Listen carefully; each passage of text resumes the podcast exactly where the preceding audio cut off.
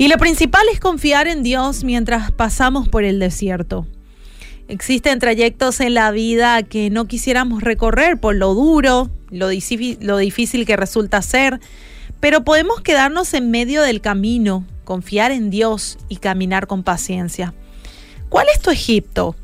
Porque para los israelitas Egipto se había convertido en sinónimo de esclavitud, de dolor, anhelaban su libertad y Dios no quedó indiferente al anhelo que ellos tenían, porque estaba dentro de sus planes y propósitos, así que usó a su siervo Moisés como líder para liberar a su pueblo.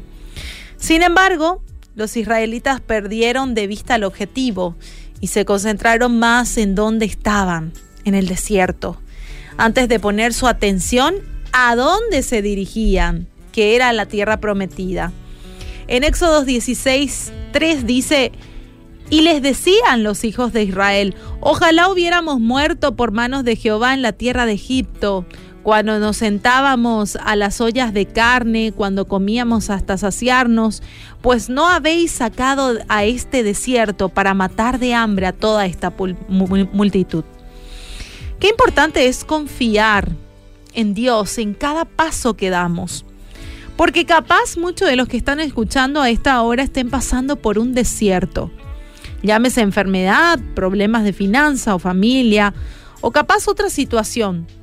Y es muy importante que en ese tiempo de desierto nos enfoquemos realmente en el poder de Dios que no saquemos nuestra mirada del poder de Dios, porque cuando nuestra confianza está depositada en el Señor, nuestras armas principales serán la oración, su palabra, la intercesión de los hermanos, y así vamos a ser fortalecidos. Vamos a ver y vamos a ser testigos de la respuesta oportuna de nuestro Padre Celestial.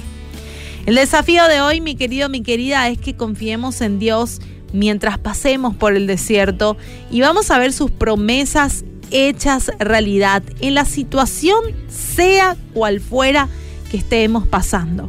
Y te dejo con este versículo, Isaías 43, y espero que te llene de mucha fe la promesa que el Señor te entrega. Cuando pases por las aguas, yo estaré contigo. Y si por los ríos, no te anegarán. Cuando pases por el fuego no te quemarás, ni llama arderá en ti, porque yo Jehová Dios tuyo, el Santo de Israel, soy tu Salvador.